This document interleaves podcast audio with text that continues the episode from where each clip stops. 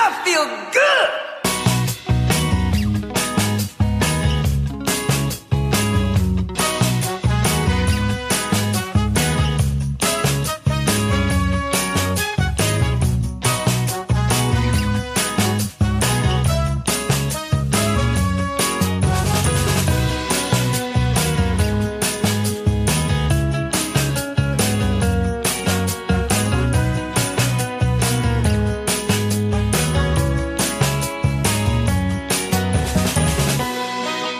Bonjour à tous et bonjour à toutes. Merci beaucoup d'être euh, là pour ce tout nouveau numéro de l'émission qui vous veut du bien. Ça s'appelle Bulle de bonheur. Je suis Yann et j'ai l'immense plaisir de vous retrouver chaque semaine pour une émission sur le bonheur, bien sûr, mais aussi sur le bien-être et la vie quotidienne. Vous connaissez peut-être le principe de cette émission. 12 chroniqueurs se succèdent par trois à chaque fois pour vous parler de leur spécialité.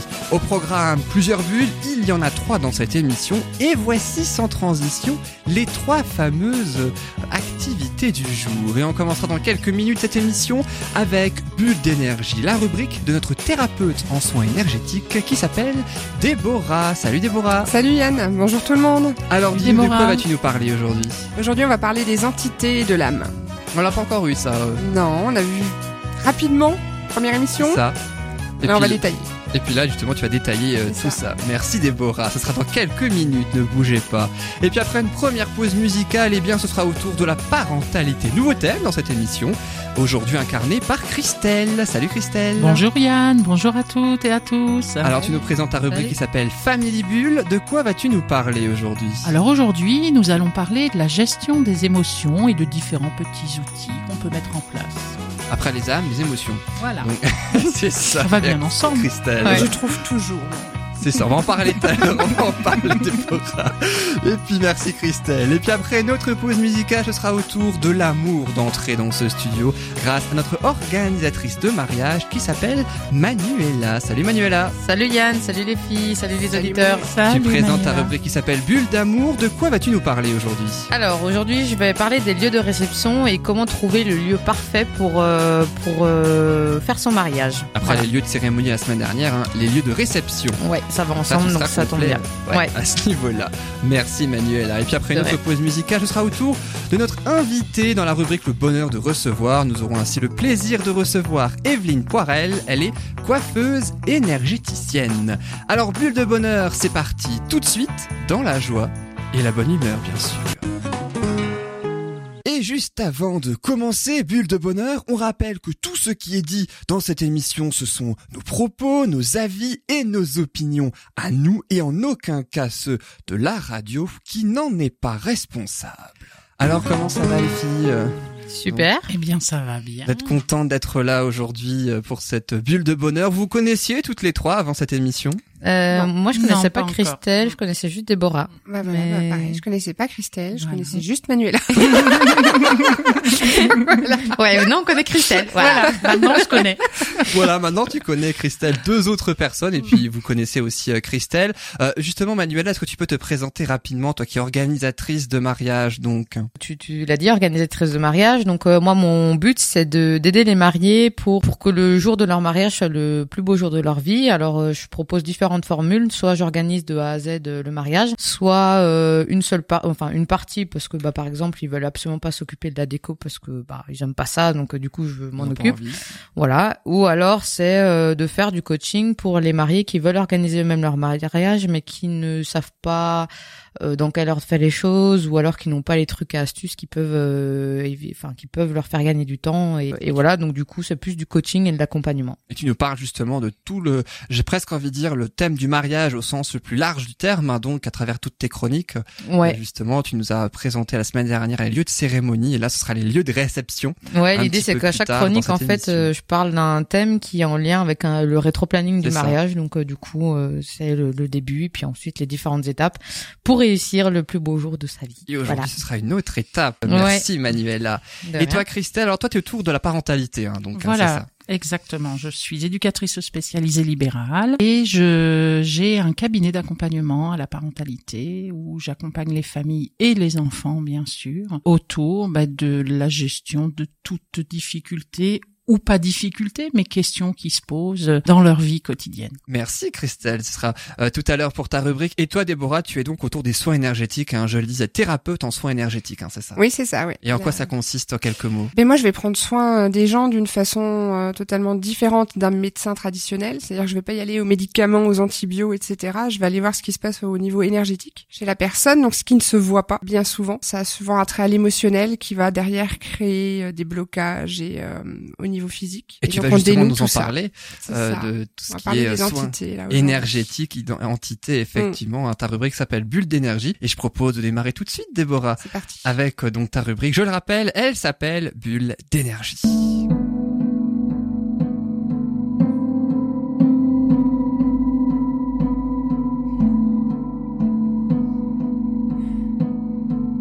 Et alors toi aujourd'hui Déborah, tu vas nous en parler, tu le disais, des entités et des âmes. Encore une deux notions qu'on n'avait pas vues dans ce domaine. Oui, c'est vrai. on que c'est des entités Toi, tu sais, non? Bah moi je Bah. sais, mais je pose la question pour les autres. Pour les connais un peu toi les soins énergétiques Manuela Euh, alors je, moi je me suis pas du, moi, je me suis pas encore lancée, mais par contre je m'y intéresse beaucoup. ouais. Ça me parle. Pas mal de discussions. Simplement déjà euh, repartir sur une première base, ce qu'on est. On est trois choses. On est une âme dans un corps doté d'un esprit. Donc ça fait déjà trois couches pour la seule personne qu'on est là. Et donc bah voilà, le corps on en prend soin. euh, C'est notre petit. Moi je dis toujours c'est la voiture de l'âme, hein, le corps. hein. ça sert juste à bouger sur le plan terrestre et à pouvoir euh, accomplir matériellement ce qu'on a, ce qu'on doit et ce qu'on a besoin de faire. L'esprit finalement c'est tout ce qu'on va apprendre au cours de notre vie, de la naissance à, bah, pour mon cas maintenant, hein. tout ce qui est donné par euh, l'éducation, les parents, l'école, euh, nos expériences, etc La société, ouais. la Aussi, société, ouais. puis le joli conditionnement, etc. Mais Mm. ça, c'est un autre sujet. Et euh, donc, il y a l'âme, l'âme qui est là-dedans et euh, qui est censée être une priorité, qui ne l'est plus de nos jours, ce qui crée beaucoup de beaucoup de soucis. Alors l'âme, bah, tant qu'on est là, elle est incarnée, donc on est incarné dans le corps avec notre esprit. Et lors du décès, ben l'âme se désincarne. Alors voilà, on retrouve, euh, pense quasiment dans toutes les croyances qu'on peut croiser dans le monde, les incarnations, le passage dans l'au-delà et euh, le fait de revenir, la réincarnation. Alors moi, dans mon métier, j'ai une casquette qui est celle de passeuse d'âme. Donc je suis euh, très réceptive à tout ce qui est âme désincarnée et à ce qu'elles vivent entre guillemets et à ce qu'elles peuvent avoir comme influence sur les incarnés. Donc qu'est-ce qui se passe Euh, On a grosso modo deux types d'entités. Donc l'entité pour nous en tant que thérapeute, ce sont les âmes désincarnées, clairement. Hein. À ce moment-là, on va parler d'entité parce que ça n'est pas palpable pour le commun des mortels et ça n'est pas visible pour le commun des mortels entre Ce ne, ce ne sont pas des fantômes parce que souvent les gens, ouais, y a des souvent Les les, gens gens, ont souvent ils peur. font- Il faut- on- on- Genre, Ah, ça fait flipper, c'est comme des fantômes. Ouais, mais je pas, je, je, je ça, c'est le côté de euh, très très que, ouais. Hollywood en fait. Hein. Ça a été Oui, euh, oui, oui. stigmatisé entre guillemets par Hollywood. euh, je dirais à la limite, euh, le film qui se rapproche le plus de ce qu'on peut vivre, ça serait Ghost, Hmm. où ça reste euh, très proche de ce qu'on peut sentir physiquement. C'est quand l'âme a Voir. quitté le corps, enfin. Voilà, c'est ça. Ouais, c'est ça, ouais. Ou entendre, parce qu'effectivement, moi personnellement, alors je, moi j'estime que c'est une chance. D'autres me diraient oh mon dieu. Il m'est arrivé les trois. J'ai vu, j'ai ressenti et j'entends. Euh, C'est comme ça que ça a commencé pour moi. D'ailleurs au niveau du métier, hein, ça faisait très très longtemps. Ça a démarré quand j'avais une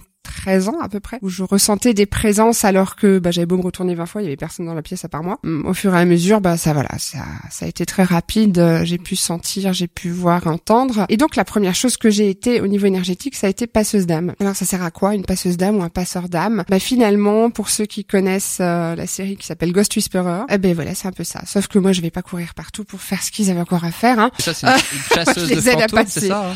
Ghost Whisperer Oui, c'est en fait une passeuse d'âme. Ouais, c'est ça, exactement. Elle, euh, Alors pareil, fantômes, ça a hein. été un petit peu euh, à la sauce Oui, hollywoodienne, c'est- forcément. Oui, voilà, forcément. Mais le principe, c'est ça. On peut avoir des flashs, on peut voir, enfin, voilà. Et donc, la passeuse d'âme, elle, bah, elle porte bien son nom, elle va aider les âmes à passer. Tout simplement. Là, a différentes méthodes, chaque passeur d'âme a la sienne, moi j'ai la mienne, Euh, c'est quand même pas mal au feeling, il n'y a pas grand chose qui risque d'être faux à ce niveau-là. Ce qu'il y a, c'est qu'aujourd'hui, on pourrait presque estimer qu'on a autant d'âmes désincarnées qu'incarnées. Donc, il est très très facile de les attraper. Alors, quand je dis les attraper, on parle, nous, d'accompagnement. Là, pareil, il y a deux possibilités. La plus fréquente, c'est l'accompagnement, c'est quand une entité, donc désincarnée, une âme désincarnée, n'est pas passée. Elle erre entre le plan terrestre et euh, le plan céleste, entre guillemets. Souvent, elle se rattache au plan terrestre parce qu'elles n'ont pas envie de partir, ou elles estiment ne pas avoir fini, ou elles n'ont pas compris ce qui leur arrive, ou elles veulent rester aider les proches. Or, qu'une fois que l'âme est désincarnée, elle n'a plus la même énergie, qu'elle n'a plus la même euh, quantité d'énergie vitale, et pour rester accrochée au plan terrestre, elle en a besoin. Donc, elle va la pomper où? Elle va la pomper sur âmes, les euh, âmes incarnées, hmm. qui elles Donc, ont ouais, pile la ont bonne énergie énergie. qu'il leur faut. Exactement. Donc là, on est en accompagnement quand elles viennent se greffer sur les personnes. Alors, c'est une, trois, neuf, douze. J'en ai déjà eu beaucoup. Et on a des âmes incarnées qui sont des vrais nids à entités. Donc la fois, il y a du boulot. Je Elle les là attire. Ouais, que t'as de, Exactement, t'as de bonnes énergies. C'est pas une image, c'est ça. C'est c'est réel, Ouais. c'est ça, ouais. Alors bon, Après, en, en général, du coup, c'est pas, c'est pas une mauvaise, enfin, c'est pas soi, toujours. c'est pas chose. toujours une mauvaise chose. Ça veut dire que, parce qu'après, elles vont pas se, elles vont pas chez toutes les personnes. Elles vont. ah, franchement, je rencontre rarement quelqu'un qui n'en a pas. Pour ça, il y a deux cas. Il y a où tu as énormément d'énergie et elles viennent pomper, mais euh, c'est plutôt rare. En général, c'est quand il y a une faille énergétique qu'elles arrivent à entrer à travers l'aura elles viennent se greffer au niveau du corps et elles viennent se greffer forcément là où il y a une faiblesse physique. Donc euh, voilà, moi personnellement c'est le dos, Euh, d'autres personnes ce sera la nuque, etc. Euh, Mm, voilà. La nuque. Et il y a forcément une influence. La deuxième euh, chose qui est plus rare, c'est la possession. Alors ça, souvent, ce sont des âmes qui ont, à la base, avaient une dépendance quand elles étaient incarnées. Donc elles ne passent pas et elles recherchent une victime, entre guillemets, dans laquelle elles vont pouvoir s'immiscer. Donc on va avoir un corps, deux âmes, et la plus forte prendra le dessus à tour de rôle. Et elles font ça en général parce qu'elles recherchent un minimum l'addiction qu'elles avaient dont elles n'arrivent pas à se passer. Donc une addiction à, à l'alcool, par exemple, c'est quelque chose de très très fort et ça impacte, ça va marquer l'âme et elles viennent rechercher ça. Donc on, on a, on le repère assez vite. Pourquoi? Parce que c'est souvent des personnes qui n'avaient absolument pas d'addiction et qui du jour au lendemain euh, se retrouvent avec une addiction très violente dont elles peuvent pas se défaire, qu'elles ne comprennent pas elles-mêmes. Alors bon, la possession, on la croise pas tous les jours non plus. Hein, ne paniquez pas. Après, par contre, ça peut être aussi euh, des émotions, non? Enfin, quand tu quand Après, tu vas avoir, euh, par exemple, quand on est en euh, ouais. accompagnement, on a une transmission. quand tu euh, vas être dans des états de colère alors que c'est pas ça. ton enfin c'est pas ta nature à la base et que t'es tout le temps en colère ou t'as tout le temps mal euh, Ouais. au du dos ou des trucs c'est qu'il y a peut-être quelque chose euh, à travailler De toute façon, en énergétique, à partir du moment où il y a un mot physique qui n'est pas résolu par votre médecin, posez-vous la question. Il y a quelque chose d'autre derrière, obligatoirement. Mm. Euh, j'ai quelques patientes comme ça qui sont euh, avec des douleurs chroniques qui sont arrivées chez moi. Alors évidemment, la première chose qu'on demande, hein, mon check-up médical a été fait. Qu'est-ce qui se passe? Qu'est-ce qu'il y a? Rien n'a été détecté. Au bout de quelques séances, ben, on a dénoué les nœuds émotionnels, on a des, on a travaillé sur le corps au niveau énergétique. Ça allait beaucoup mieux. Quand le médecin n'arrive pas à trouver, essayez de trouver en, en médecine parallèle parce que c'est qu'à quelque part il y a un nœud autre. ouais, l'émotionnel ça a un physique. impact tellement énorme Ouais. en fait sur le corps enfin Et les entités, ben, quand on est en accompagnement, euh, alors elles vont transmettre souvent de façon très involontaire leur dernière émotion. Or, quand on décède, on est rarement, dans une émotion. positive. voilà, on est rarement en grande joie, hein, sauf si on était en train de faire euh, super chouille et qu'on fait un arrêt. Mais euh, en général, on a on retrouve de la colère, de la mélancolie, de la tristesse, et l'incompréhension aussi. Donc, elles viennent se greffer et elles transmettent. Les trois quarts du temps, c'est involontaire. Elles ne se rendent pas compte de ce qu'elles font. Par contre, l'incarné, lui, va subir. Tu disais avant des colères, euh, ouais, Mm. souvent c'est viscéral, alors qu'on n'est pas forcément dans cet état-là à la base. On n'est pas une personne colérique, et subitement ça monte. Mais c'est vraiment violent. Hein. Moi, je l'ai vécu au début euh, aussi. Et du coup, c'est on ne peut pas ne pas hurler ou se mettre en colère, mais on est très conscient quand même que la situation ne mérite pas ça. On est, C'est incapable décalé de avec la gérer. réalité. alors. C'est puis complètement limite, tu te- démesuré. tu te, enfin tu te reconnais plus tôt On se reconnaît a- plus ouais, ouais, soi-même, c'est- ouais. ou alors on a des coups de attends, déprime euh, très violents du jour au lendemain et on sait pas pourquoi. Et si on fait le point dans sa vie, il y a aucune raison. Il y a rien qui va pas forcément euh, tenir. Ça tiendra pas forcément la route. Après, ça peut être physique aussi. Euh, des personnes qui vont avoir des douleurs là où la pers où la hum, l'entité s'est greffée. Alors souvent c'est nuque, épaule et dos. C'est là que les gens le ressentent le plus. Et en fin de compte, elles viennent se greffer sur nous pour rester là pour diverses raisons. La peur de quitter, la peur de passer, l'incompréhension du décès, besoin de s'accrocher à quelque chose pour tenter de finir ce qu'on avait commencé. Alors du coup, j'ai une petite question. Dis-moi. Je peux? Je découvre moi. hein, C'est Oui. un domaine que je connais très peu. Alors les entités, elles ont tendance à aller vers les personnes qu'elles connaissent? Ou Non. pas nécessairement? Non, absolument pas. En fait, elles vont, euh, elles vont se greffer à la personne, la première qui passe, euh, qui leur semble possible euh, au niveau de l'accessibilité. hein. Elles prennent. euh. Et puis on les garde pas forcément non plus. Euh, On peut, euh, elles peuvent sauter d'une personne à l'autre ou se greffer sur un lieu aussi. Hein. Elles sont pas que. Le on a dit lieu, lieux oui. Énergétiques. Puis alors en Alsace, on en a plein des lieux énergétiques euh, forts. c'est comme euh, de du purifier ton appartement ou ta maison de temps Ouais. en temps c'est aussi pour euh, nettoyer C'est pareil. euh, C'est ouais. ce qu'on va La première chose qu'on nettoie quand on nettoie un lieu, c'est ça. hein. On, on évacue les entités. Quels sont les, les lieux énergétiques très forts euh, dont tu parlais en Alsace? Ah bah il y en a quelques-uns, tu, tu montres déjà au Mont Saint-Odile, hein. déjà là, rien que là, euh, il y en a quelques-uns tout le long. euh, mais en fait les châteaux sont très très bien placés en Alsace. Ils savaient déjà ce qu'ils faisaient à ouais, l'époque. ouais, ouais, ouais. tu vas te balader, tu peux choisir celui que tu veux, tu peux être sûr que sur le chemin ou en haut,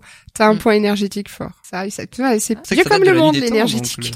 c'est énergétique. Il savait ce qu'il faisait, ouais, ouais. Pas de hasard. Non, euh, ça, je suis d'accord. On le dit Ça, tout le ouais. temps. Et donc, ces entités, pour en revenir à ce qu'on disait, donc elles viennent là, et puis elles se greffent sur nous, et puis du coup, on n'est pas bien, on sait pas pourquoi. Alors, ça peut durer des années, hein, puisque moi, la première, on me l'a ôté, j'avais 26 ans, ça faisait 13 ans que je la traînais. hein. Donc, je, je ressentais, je savais, mais j'avais jamais trouvé personne euh, qui, qui était capable de me soulager, entre guillemets. Et à 26 ans, j'ai croisé ben, Pierre, à l'époque, qui était passeur d'âme euh, au détour d'une association dans laquelle j'étais. Et là, il y a beaucoup de choses qui se sont déclenchées, et c'est vrai que du coup, en tant que passeur d'âme, ben, on a un travail de d'apaisement à faire aussi, parce que souvent, elles sont paniquées, entre autres pour celles qui n'ont pas compris le décès ou qui le refusent. Donc, on a quand même une partie euh, d'apaisement à faire et d'explication avec ces âmes-là pour qu'elles acceptent déjà de lâcher l'incarné sur lequel elles sont et pour les faire passer. Après, on n'est pas toujours seul, on a de l'aide aussi, bien sûr. Ça, c'est pour tout ce qui est positif. Donc il y a l'accompagnement, la position. Alors, on va dire la position c'est pas positive, ça reste soft. Après on a aussi toutes ces entités qui sont plus sombres malheureusement et qui vont à ce moment-là faire du mal mais de façon très consciente. C'est le côté plus sombre,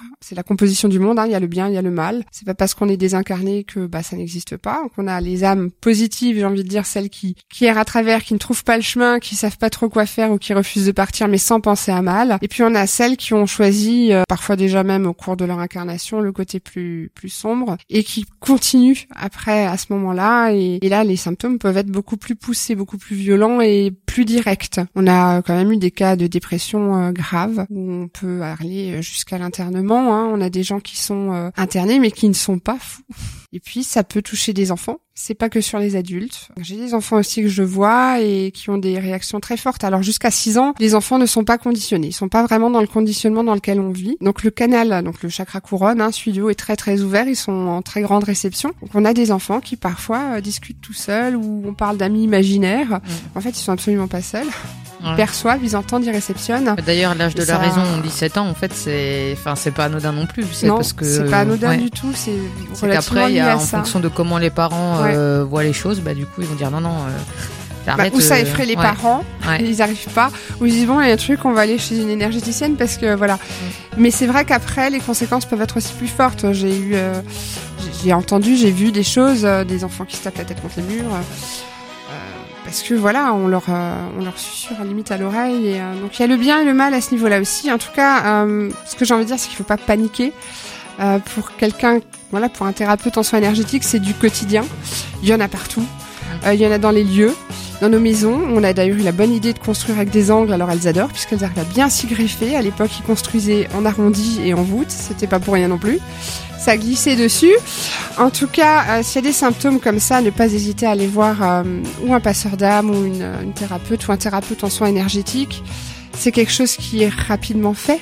Ça prend pas des heures non plus de faire passer euh, des âmes. Et derrière, euh, Bah, ça, remonte libère le taux ça- vibratoire, ouais, ça ouais. libère, ça va beaucoup mieux, fait, les ça- émotions ça se peut calment. faire du bien, et- quoi. Ah ouais, bah, de toute façon, un soin énergétique, s'il Ah oui, bien oui, fait, oui. on n'en ressort pas plus mal, bien au contraire. Mm. Et voilà, donc c'est une petite casquette que j'ai aussi, qui est d'ailleurs euh, d'emblée, hein, c'est la première chose que je fais quand euh, j'ai quelqu'un qui arrive, euh, tout de suite vérifier, parce qu'elles nous prennent de l'énergie vitale, donc on a le taux vibratoire qui baisse, euh, on a des émotions complètement négatives qui sont pas forcément les nôtres, etc. Voilà pour les entités, mes chers amis. Euh, âmes. Merci. Merci. Et puis c'est moi. Merci beaucoup Déborah pour. euh, Mm. Du coup, tu, du coup, t'as as parlé essentiellement des entités, t'as parlé des âmes. En fait, l'entité, c'est une âme. Les gens confondent un petit peu. J'ai peut-être pas précisé au départ. Ouais, on pourrait dire qu'on est des entités incarnées, en fait. Et nous, en tant que thérapeute, on parle d'entités pour les âmes désincarnées. Ça nous permet de faire le distinguo, en fait. Donc, est-ce que, donc en fait, est-ce que entité et âme, c'est la même chose sans être véri- véritablement la même chose? Ça se rejoint un Pour petit peu. nous, oui, oui, oui, oui. Le- de C'est parler une âme d'âme qui est euh, désincarnée. Une entité, pour moi, pour nous, Une âme euh, sortie du corps. c'est ça. C'est ça, ouais. C'est l'âme euh, sans la voiture et sans l'esprit. c'est la pureté même. Et l'âme ne meurt jamais, donc. euh, Eh ben, en tout cas, merci beaucoup Déborah pour cette très très Merci, belle ouais. chronique donc sur les entités et les âmes. Et puis on le rappelle, comme à chaque fois à la fin de ta chronique, que ça ne se sub- ça ne se substitue pas à un traitement Absolument. médical. J'en perds mes mots et euh, que euh, effectivement on peut aller te voir si euh, jamais on a un souci euh, à l'intérieur en quelque sorte. hein. Oui, c'est ça. C'est oui, ou même au niveau de l'aura, c'est l'énergie extérieure qu'on dégage. Enfin, s'il y a quoi que ce soit, ne pas hésiter. Voilà, ne pas hésiter à avoir euh, un ou une thérapeute en soins énergétiques et Faire plutôt en particulier. Euh, c'est ça, ça nous fera plus de bien qu'autre chose. Tout après être confirme. passé chez toi. tu confirmes.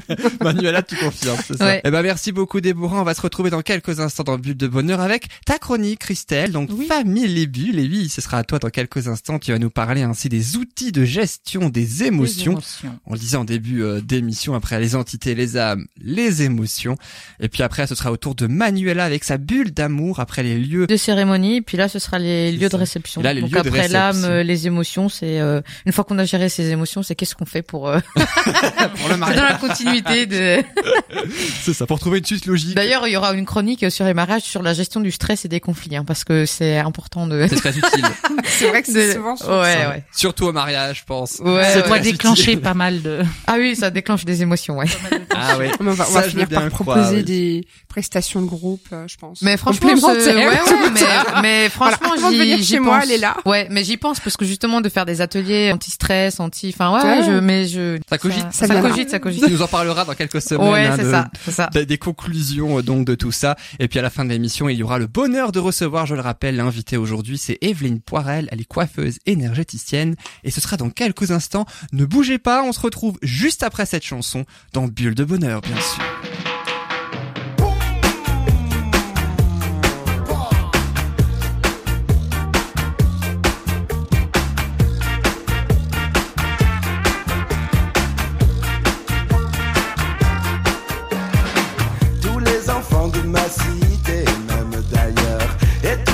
Tout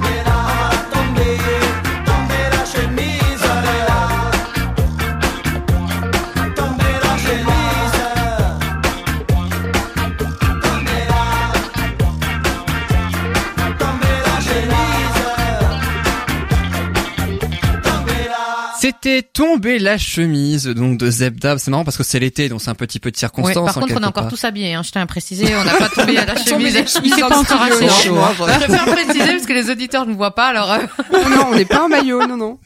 Quelle précision importante, Oui. donc, Manuela. Effectivement. Alors tout à l'heure, juste avant d'en tomber la chemise, le tube de l'été 1999, elle a 20 ans hein, cette chanson déjà. déjà. Quand même, eh oui, ça ne nous rajeunit pas. Eh bien, tout à l'heure, Déborah, dans sa rubrique Bulle d'énergie, nous a parlé des entités et des âmes. Et euh, là, tout de suite, je propose, eh bien, à Christelle de nous parler de ta spécialité, la parentalité, euh, donc avec ta rubrique qui s'appelle Family Bulle.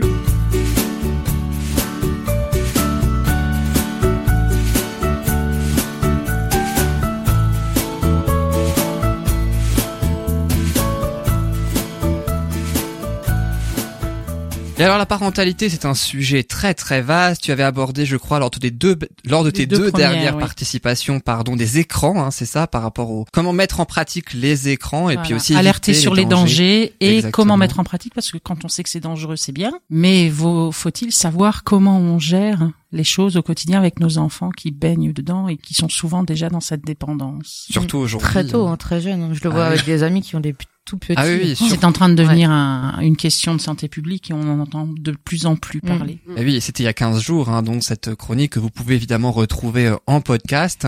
Mais aujourd'hui, c'est un tout autre sujet que tu nous proposes, puisque tu vas nous donner des outils de gestion des, Des émotions. émotions. Dis-nous. Voilà. Alors déjà, avant de parler des outils, ce que j'aimerais bien, si vous en êtes d'accord, c'est qu'on parle un petit peu des émotions. À votre avis, pourquoi est-il important de savoir gérer les émotions ou de mieux connaître les émotions? Quelle utilité ça a? Mieux les connaître pour mieux les gérer, déjà? Hmm? Ouais. Certainement, ouais. Sinon, c'est difficile à gérer si on sait pas ce que c'est. Alors on, pa- on parle euh, dans le jargon professionnel, on parle d'intelligence émotionnelle. Oui. C'est exactement ça, c'est-à-dire Mm. savoir reconnaître les émotions pour mieux les gérer, mais les reconnaître en soi, mais aussi les, les reconnaître chez Chez l'autre, Mm. parce que l'intelligence émotionnelle, ça permet aussi bah, de mieux communiquer, de mieux se sentir en société, Ouais. de mieux être dans l'échange, dans l'interaction avec l'autre. On le sait, la communication c'est quelque chose de compliqué. Il y a des messages qui passent, on maîtrise pas toujours, et plus on a cette intelligence émotionnelle, plus il est facile d'avancer aussi en société. Il n'y a pas que l'individu à Oui. titre individuel, il y a aussi l'individu dans la société. Mm. Et donc pour nos enfants, c'est très important aujourd'hui bah, de travailler sur cette intelligence émotionnelle, aider l'enfant. L'enfant en bas âge fait pas la- le distinguo, il, il a, il n'a pas d'instinct, la capacité de mettre des mots sur ses émotions. Et justement, il les vit tout simplement Voilà, il et les vit. Ouais. Et du coup, arriver à mettre des mots sur les émotions, être habitué à interagir sur j'ai ressenti telle chose, comment je l'ai ressenti, qu'est-ce qui s'est passé dans mon corps, qu'est-ce qui s'est passé dans mon esprit. Ça lui, ça lui permet d'apprendre à agir et à réagir en fonction Mm. des émotions Mm. qu'il ressent. Moi, je rencontre très souvent des enfants puisque c'est plus de 50% de ma clientèle et on voit bien les petits bouts, surtout les petits bouts d'autour de 3 4 ans, ils sont souvent dans une hyper expression Mm. émotive, c'est le moment des grosses crises, c'est le moment euh, souvent on a des crises énormes pour des pour des faits très très bénins, pas graves du tout, mais l'enfant il fait pas la différence, il a une émotion et il il arrive pas, il a il a pas encore le curseur. Ouais. Pour euh, pour faire varier cette émotion et c'est en ça qu'on travaille nous, c'est que je travaille moi avec les familles, je dis nous parce que je ne travaille pas toute seule, je travaille toujours avec les parents, surtout pour les enfants en bas âge, hein, jusqu'à 7 ans, c'est toujours avec le parent Oui. ou presque. Et vraiment, l'objectif c'est que le parent prenne l'habitude de faire verbaliser l'enfant sur ses émotions. Mais pour ça, il faut aussi que déjà les parents soient. Ah, c'est parce souvent que- la majorité du travail. Ouais, parce que je pense que Très souvent, c'est- ouais. c'est- enfin, des fois, j'ai la sensation. Alors, je ne suis pas maman, donc euh, c'est facile de parler. Cette sensation qu'en fait, il y a des choses que c'est d'abord aux parents de travailler avant que ce soit, enfin, avant qu'on en vienne à, à l'enfant. Ouais, alors déjà, je dirais clairement, quand on a un, deux, c'est idéal, mais quand on a les parents qui ont déjà une très bonne intelligence émotionnelle, Mm. ça file aide, plus hein. facilement, ça coule Mm. plus facilement avec les enfants. Ils sont déjà dans l'expression, dans la verbalisation. Il arrive très souvent, bah, les, les, les couples, ils sont composés de deux personnes différentes, donc il arrive souvent qu'il y ait un des membres du couple parental qui ait déjà cette cette cette sensibilité, Cette sensibilité. émotionnelle, ouais. Mm. cette intelligence, parce que c'est pas nécessairement sensibilité, c'est vraiment voilà bien Comprendre, comprendre, mieux comprendre, et que l'autre ne soit pas dedans ou ne soit soit pas du tout dans l'expression des émotions. Moi, par exemple, les familles souvent que je rencontre, eh ben on a un, parent qui est déjà aiguisé, qui est déjà qui est déjà averti, qui sent bien a voilà son enfant a un besoin de mieux comprendre certaines choses. Et très souvent, quand c'est difficulté pour l'enfant, il y a un des deux parents qui est pas du tout un communicant. Et l'enfant, du coup, il arrive à un certain âge, à une phase où il sait plus, il est un peu en conflit de loyauté, il a inconscient. Voilà, exactement. C'est complètement inconscient pour l'enfant, mais il est en conflit de loyauté, c'est-à-dire il a, il y a, je, alors je dis papa, mais ça peut être maman. Hein. Il y a papa qui parle jamais, qui pleure jamais, qui dit jamais rien, et puis il y a maman, elle est dans, dans l'émotion, mais l'enfant il sait pas. Donc du coup, quand il est en conflit émotionnel comme en, conflit euh, de, loyauté. pardon de loyauté, il peut arriver qu'il y ait des, des, des, pics émotionnels parce que l'enfant sait pas comment les gérer. Donc voilà. Donc ce que j'avais envie d'aborder avec vous, c'était ça aujourd'hui. C'était alors, on le sait, c'est bien, l'intelligence émotionnelle, c'est important. Maintenant, comment on fait? Mm. Comment on fait avec l'enfant au quotidien Alors avec les petits bouts, hein, l'idéal c'est le jeu. Et ce que tu disais tout à l'heure, Manuela, de, de, conduire ou de pousser le parent à verbaliser lui-même, mm. parce que l'enfant il apprend au travers du modèle. Oui. Et le premier modèle de l'enfant c'est son parent. Et très souvent, quand j'accompagne les enfants en bas âge, le travail au bout de deux trois séances je glisse et c'est sur les parents qu'il faut que je travaille c'est avec les parents parce que les parents bah soit je dois accompagner un parent pour mieux exprimer ses émotions Mm. pour que l'enfant se sente autorisé à exprimer ses émotions. Et que le parent prenne conscience de ses émotions. Ce qui est compliqué en fait dans les émotions, c'est à la fois de j'ai un gros travail mm. sur, moi là-dessus. Justement, quand tu as une émotion, c'est que tu l'accueilles, que ce soit la tristesse, la colère, la, joie, euh, tu l'accueilles et, après tu réfléchis de pourquoi bah, tu vois, il y a un mot que tu as dit qui est très important en gestion émotionnelle avec les enfants, c'est l'accueil. Mm. C'est-à-dire quelle que soit l'émotion ressentie, la, celle qui est la plus parlante, c'est la jalousie chez l'enfant.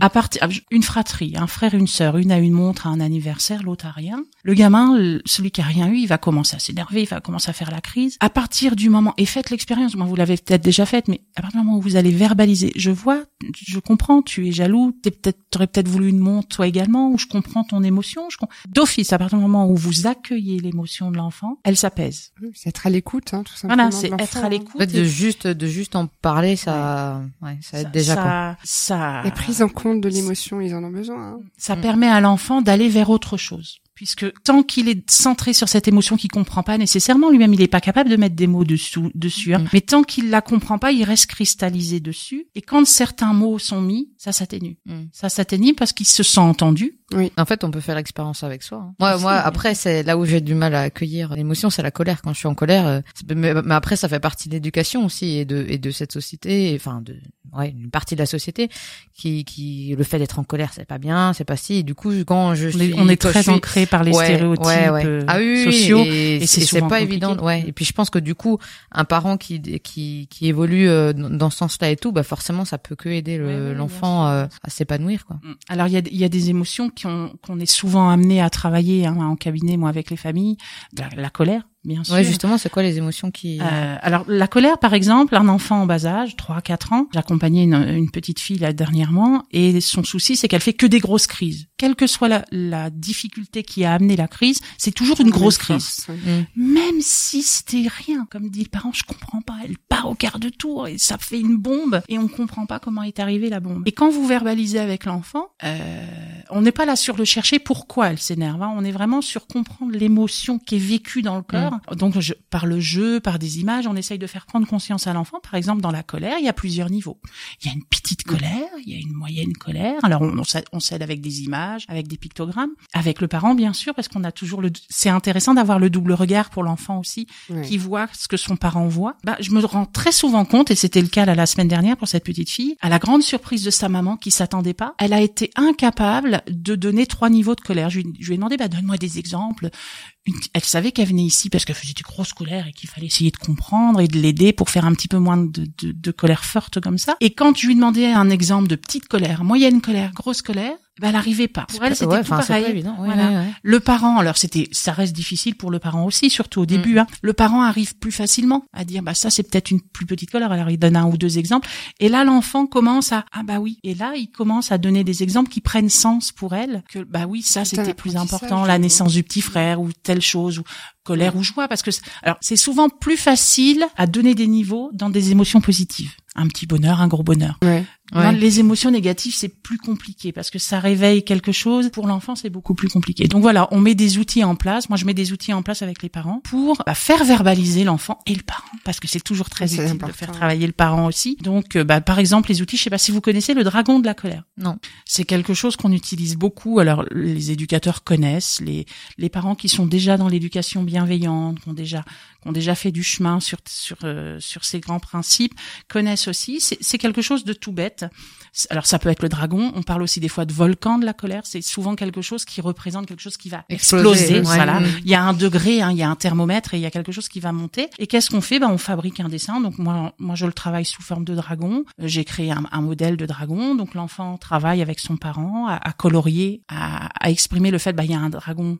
Il peut être tranquille, très très calme, pas énervé. Et puis il peut avoir des moments où ça commence à chauffer, à bouillir. Et il y a des petites choses qui le titillent, qui l'énervent, jusqu'au moment où bah, le, le feu va sortir et là il va exploser. Et donc une fois qu'on a fabriqué ce dragon, on fabrique parce que je travaille toujours avec la famille, on fabrique des petits repères, donc souvent des épingles, c'est ce qu'il y a de Mm. plus simple à la maison. On identifie une épingle par personne et ben on apprend papa, maman et tout le monde et l'enfant bien sûr à se situer. Ça permet par exemple de pouvoir verbaliser une colère avant qu'elle arrive à son summum. Oui, à l'oreiller. Voilà. Et ça permet aussi d'aborder le mais qu'est-ce que je fais quand j'ai l'émotion qui monte Mm. Quels sont les moyens que j'ai moi de ma place d'enfant avec le caractère que j'ai, avec les choses que j'aime, de trouver des outils pour me calmer? Alors chaque enfant va être différent. Il y a un enfant, ça va être, alors ils le disent très bien. hein, moi c'est mon doudou, ou moi c'est un câlin de maman, ou moi c'est aller euh, une petite fille. Encore l'autre jour, c'était aller faire du, du des coups de poing avec papa parce que papa il fait de la boxe. C'était aller faire des coups de poing avec papa. Voilà, ça va être propre à chaque enfant. Le but c'est vraiment, c'est un outil, euh, c'est un vecteur de communication. Ce dragon de la colère, il est affiché à la maison.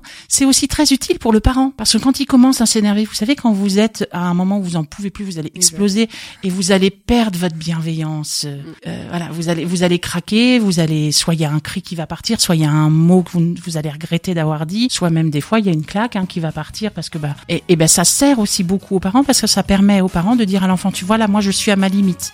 Mon dragon il est là, il Oui, est parce en que haut. ça va dans les deux sens. Et en on fait. en parlera Ouais, ouais. plus tard. Mm. Maintenant, on va se prendre un temps. Alors peut-être un câlin. Hein, euh, faut savoir, on, on a tendance à souvent vouloir gérer le problème, la colère ou la- la- la- le conflit, avant de se dire non, viens faire un câlin. Pour l'instant, tu as besoin de te calmer, tu as besoin Ouais. du câlin. On n'est pas d'accord, on en parlera après. Il y a eu une bêtise, il y a eu un souci, on en parlera après. Viens te calmer, viens faire un câlin. Vrai.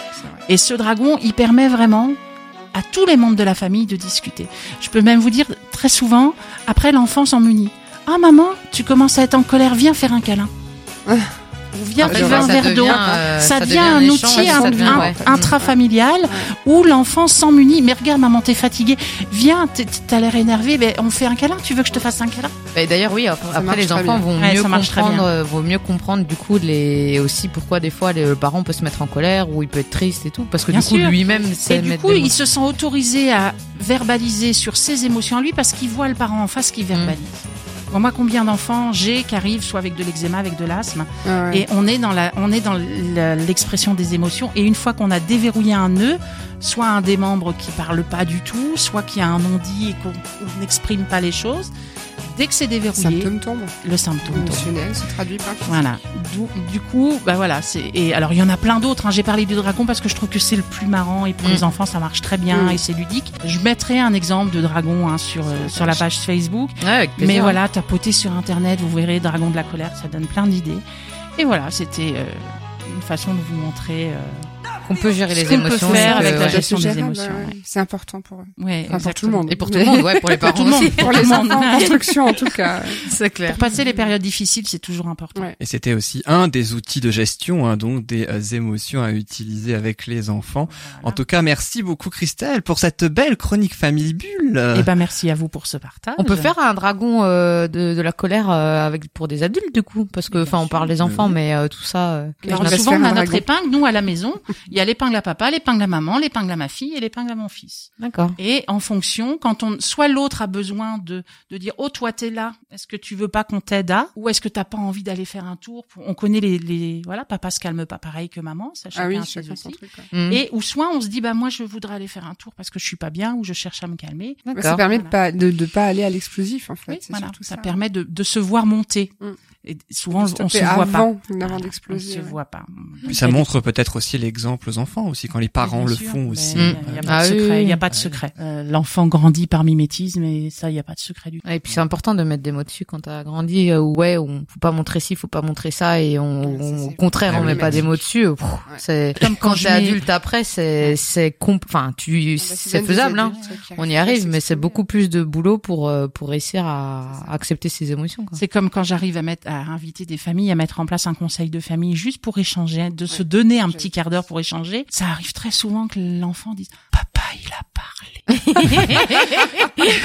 Et c'est génial. Mais oui, mais c'est génial parce que l'enfant il, il se sent autorisé du coup à exprimer quelque chose et je trouve que c'est Ouais. Et- et souvent c'est même pas c'est même pas conscient du parent qui parle pas, ça fait partie de lui. Il est, Oui, il est comme ça, Voilà, quoi. Ouais, ouais. Sauf qu'aujourd'hui, bah, euh, c'est important de se construire identitairement et émotionnellement. Et l'enfant, bah, du coup, c'est plus facile quand il a ce miroir en face de lui qui s'y des autorise. petits copycats, hein, nos enfants. Voilà. Donc, Eh ouais. ça va. Autant leur montrer, Voilà. montrer le bon exemple, là. C'est clair, des vraies éponges. Eh ben en tout cas, merci beaucoup Christelle Ouais, pour merci cette beaucoup. très très belle chronique, cette très belle bulle de famille, hein, Family Bulle donc. Et puis euh, juste après, on va et ainsi écouter Manuela dans quelques instants. La semaine dernière, elle nous parlait des lieux de cérémonie. Aujourd'hui, ce sera autour des lieux de réception dans sa rubrique qui s'appelle Bulle d'amour. Et après, ce sera notre invité dans la rubrique Le bonheur de recevoir. Ce sera Evelyne Poirel, coiffeuse énergéticienne qu'on aura le plaisir d'accueillir. Mais juste avant, une musique. C'est une musique qui te concerne un petit peu, Manuela, d'ailleurs, puisque la semaine dernière, on avait parlé justement Ouais. de cette musique à l'antenne. Tu savais plus quelle était cette musique, comment ça s'appelait en parce qu'en fait, on, on parlait cette de musique, parle-nous de- du Ouais, des- contexte, ouais. bah, des musi- on parlait justement des musiques euh, par rapport à la, la, la parentalité positive et tout ça. Et puis on, hein, la semaine ouais, dernière. on savait pas trop. euh, et en fait, moi, j'étais tombée par hasard entre guillemets parce qu'il n'y a pas de hasard dans la vie, mais sur euh, la chanson de Grégoire, euh, mes enfants, et je la trouvais. Alors, elle, elle est, elle est toute douce, hein, cette Elle est très Grégoire. triste, hein, hein. elle est pas gaie du Donc, tout. euh, hein. mais je l'ai trouvée super jolie Ouais.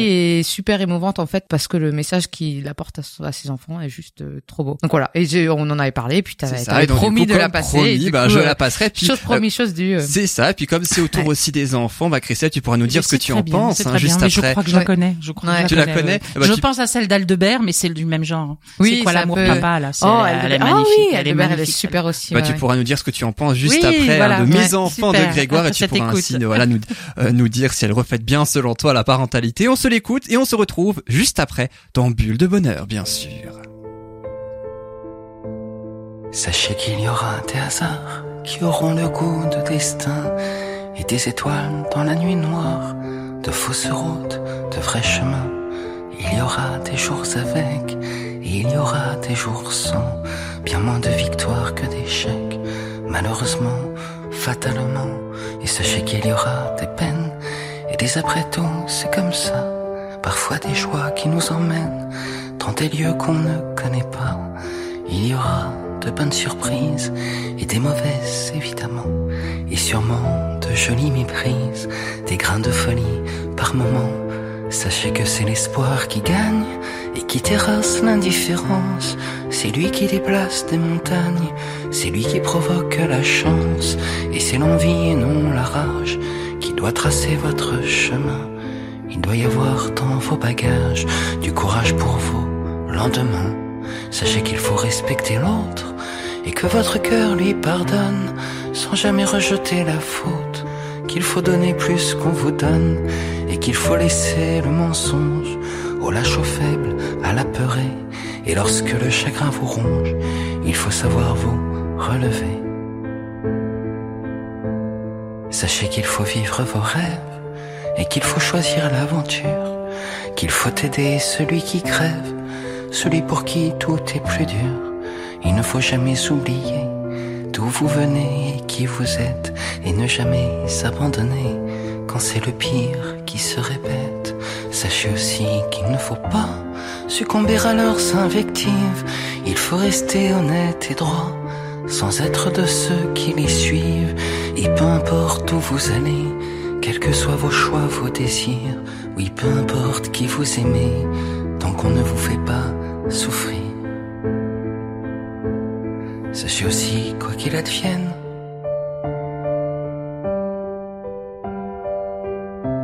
que soit l'endroit ou l'instant, c'est pour toujours que je vous aime. Et que je suis là, mes enfants.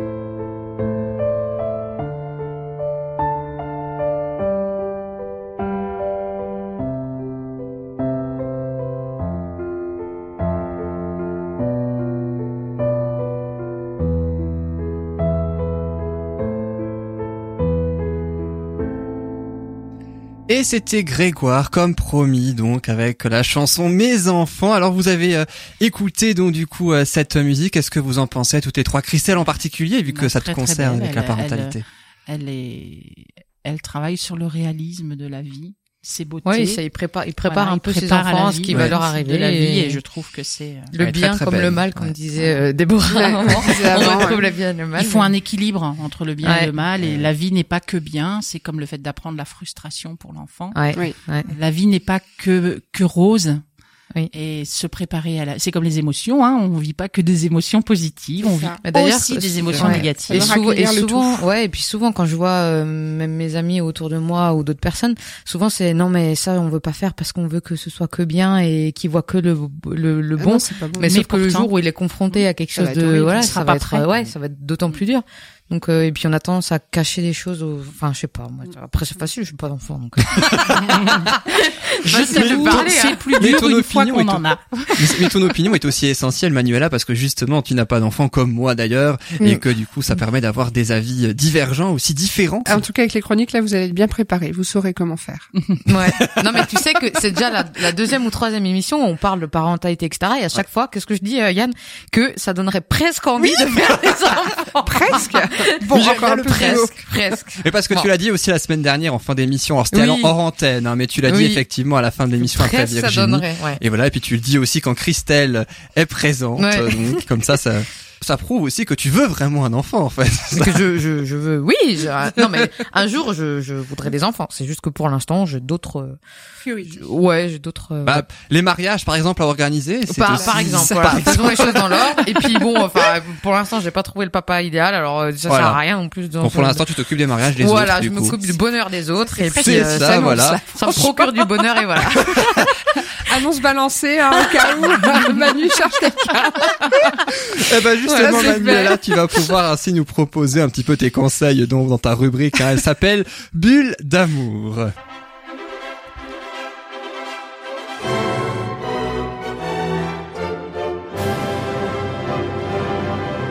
Alors dis-nous Manu- Manuela, toi qui la semaine dernière nous avais parlé des lieux de cérémonie, maintenant quels sont les lieux de réception appropriés pour un mariage? Alors, il y en a énormément. Des, des possibilités de lieux de réception, il y en a énormément. Il peut y avoir euh, de faire ça dans un restaurant, dans une salle de fête, dans un domaine, dans un château, dans, dans une prairie. Enfin, il y a euh, sur une plage avec euh, des, des petites guitounes, des petites cabanes, etc. Il y a une multitude de possibilités. Donc, ce que je préconise, moi, dans un premier temps, c'est déjà de faire une liste des critères. En fait, ça va déjà permettre de d'enlever euh, certaines possibilités. Et les critères importants, euh, ça va être déjà le nombre de personnes qu'il y aura au mariage. Donc, c'est important d'avoir déjà fait la liste des invités qui vont venir. Donc, à la fois les invités pour l'apéritif et à la fois la- les invités pour le pour le dîner.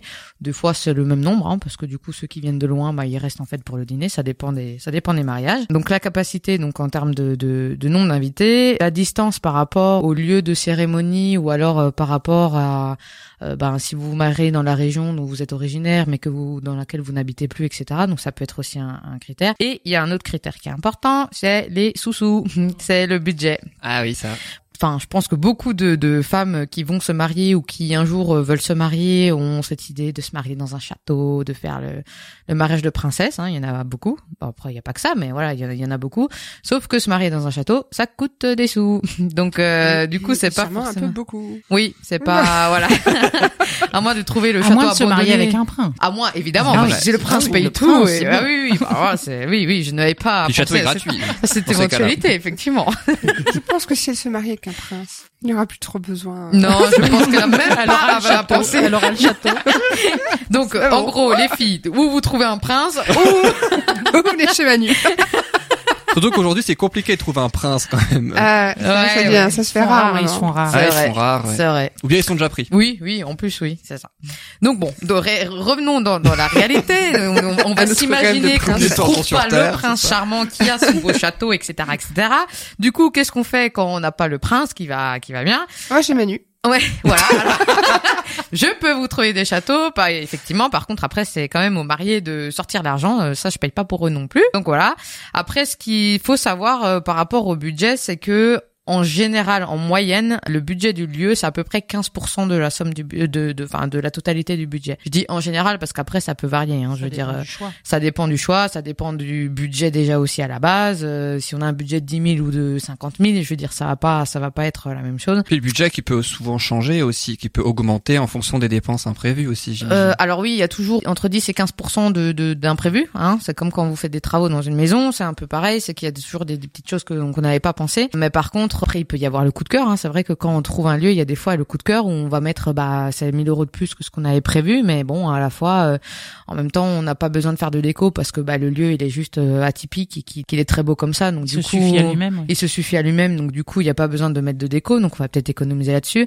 Et puis après, le coup de cœur, euh, il y a des fois où ça, ça, ça a un petit prix, donc euh, donc voilà. Après, une fois qu'on a fait la liste des critères, ça permet déjà aux mariés de se dire, bah voilà, ce sera plutôt dans une salle des fêtes ou plutôt, donc du coup, ça donne déjà des pistes pour euh, faire les recherches. Donc ensuite, vient la phase de visite des lieux. Donc ça, ça prend quand même beaucoup de temps parce qu'à la fois déjà, il faut qu'on appelle euh, le- les domaines ou le château ou la salle de fête, etc. Donc on appelle les personnes, on organise des, hum, des visites.